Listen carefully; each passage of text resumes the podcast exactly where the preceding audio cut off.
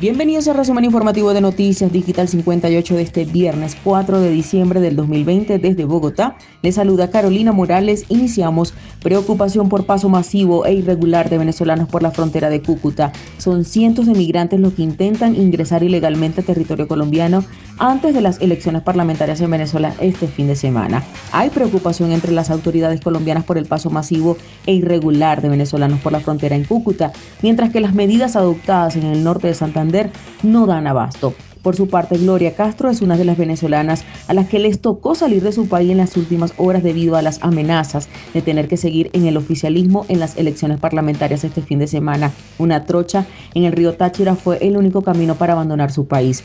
Pagar a los trocheros y durar horas y horas caminando por el monte, así lo expresó Gloria. En los últimos tres días se estiman que han pasado de Táchira a norte de Santander 24 mil personas de manera irregular. Migración Colombia y otras autoridades mantendrán operativos en la vía Cúcuta-Bucaramanga, principal corredor de extranjeros, hasta el interior de Colombia.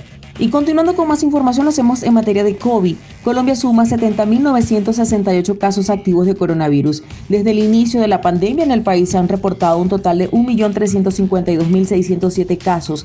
De ellos, hay 70.968 activos. El reporte por parte del Ministerio de Salud indica que en las últimas 24 horas se han procesado 31.470 pruebas PCR y 25.452 de antígenos, lo que ha revelado 9.285 casos nuevos y 162 fallecidos. Los casos se presentaron en Amazonas, Antioquia, Arauca, Atlántico, Barranquilla, Bogotá, Boyacá, Bolívar, Caldas, Caquetá, Cartagena, Casanare, Cauca, Cesar, Chocó, Córdoba, Cundinamarca, Huila, La Guajira, también Magdalena, Meta, Nariño, Norte de Santander, Putumayo, Quindío, Risaralda, San Andrés, Santa Marta, Santander, Sucre, Tolima, Valle, Baupés, Bichada, Guaviare y Guainía.